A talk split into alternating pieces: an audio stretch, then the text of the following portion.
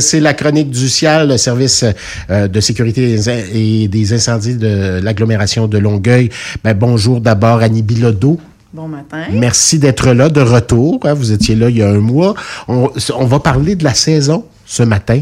Rien de moi, on va parler euh, en fait des conseils de prévention avec l'arrivée, dans un premier temps, avec euh, l'arrivée de l'automne et l'arrivée de l'hiver. Oui, effectivement, là, avec l'arrivée des temps froids ou des temps frais pour le moment, ce qui est important, c'est de bien faire une vérification de nos appareils de chauffage. Donc, si vous chauffez euh, votre résidence avec des plaintes électriques, c'est important de s'assurer que ces plaintes-là sont bien dégagées de toute matière combustible. Des fois, il va y avoir des vêtements là, avec euh, la saison plus, ben, plus chaude. L'été, les plaintes ne sont pas utilisées.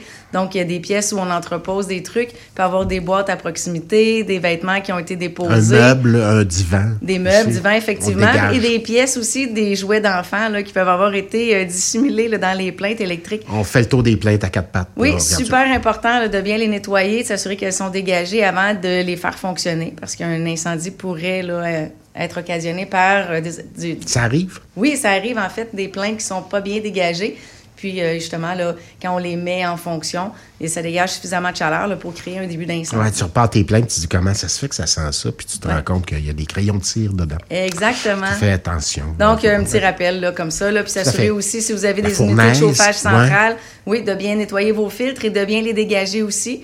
Euh, au changement de saison, souvent, on accumule encore une fois là, du, du, matériel autour de ces équipements-là.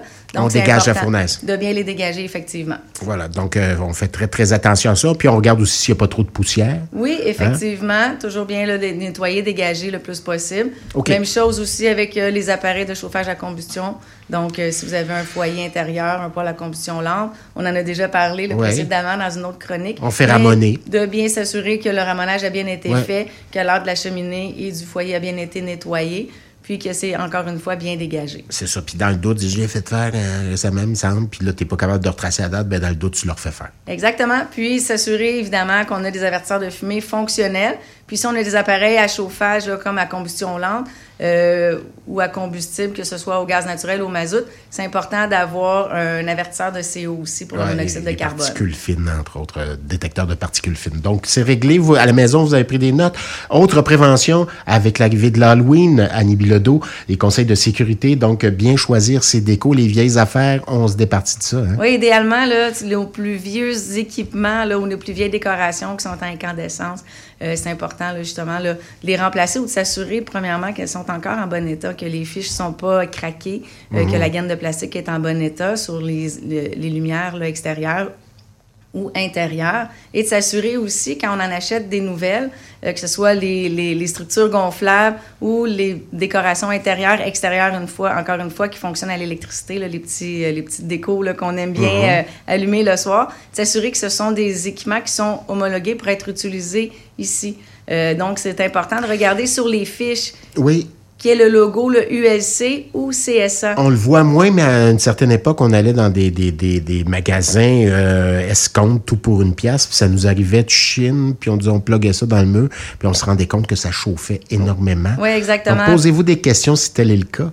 Hein? Et puis peut-être du Dell. On, voit, on en voit de plus en plus à, peu près que ça dans les nouvelles affaires qu'on achète, non? Euh, oui, ils ont encore vraiment des lumières incandescentes, mais c'est sûr que le Dell est mieux parce qu'il va toujours rester froid. Puis un bon conseil aussi, une fois qu'on les a branchés pour la première fois, euh, après peut-être une heure ou deux, là, de bien toucher la gaine. Si on touche notre fil, il ne devrait pas y avoir de chaleur. S'il y a de la chaleur, posez-vous des questions. Exactement. Il n'y a pas de date de péremption sur les connexions, mais c'est peut-être une bonne idée de les checker une fois de temps en temps.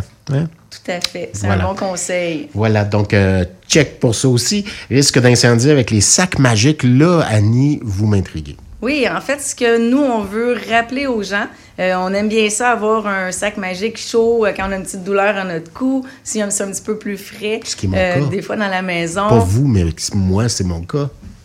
ça m'arrive aussi. Donc, on, va faire chauffer un, petit un, petit sac magique au micro-ondes. Mhm. Euh, ça fait du réconfort et ça soulage aussi là, quand on a des petites douleurs euh, musculaires. Ce qui est très important, c'est de regarder sur le manuel du fabricant, le guide d'utilisation, combien de temps maximum on peut le mettre au chaud au micro-ondes. Euh, souvent, c'est un 2 minutes, un 3 minutes, des fois même une minute 30. Alors, c'est important, là, chaque, chacun des sacs magiques est conçu pour être chauffé pendant une période de temps X. Donc, de ne pas le surchauffer. Des fois, on va dire, ah, on va le faire chauffer un 4-5 minutes, euh, on va le déposer sur le divan, le temps d'aller se faire un petit café. C'est pas le sac magique comme le divan la matière de... Mais ce, qui est, ce, qui est, très important, c'est de savoir que le sac magique va accumuler une chaleur après son, son, réchauffement. Puis si on le dépose sur une surface combustible comme un divan ou un lit, ça peut créer suffisamment de chaleur pour enflammer les matériaux à proximité. Euh, et d'ailleurs, on en a eu sur notre territoire des incendies qui ont été causés par un sac magique qui a été laissé euh, déjà sur un divan et dernièrement aussi sur un lit. Alors, c'est très, très important.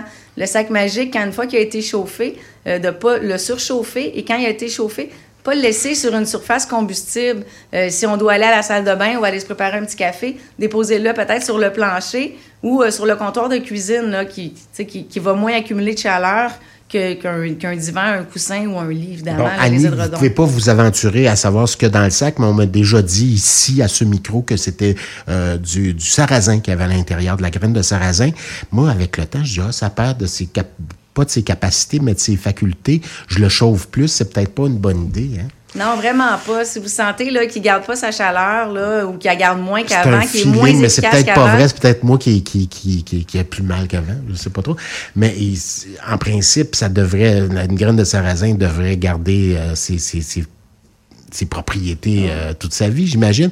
Mais dans le doute, allez changer votre sac magique. Exactement. Hein? De changer le sac magique puis de vous assurer de respecter vraiment le temps de, le temps de réchaud. Là. Donc, ça a été laissé sur un matelas, puis une matière inflammable, puis ça brûle sur un divan, etc., etc. Ou sur notre peau aussi. Effectivement, ça peut occasionner des brûlures aussi. Donc, c'est vraiment important là, de respecter le temps de chauffage.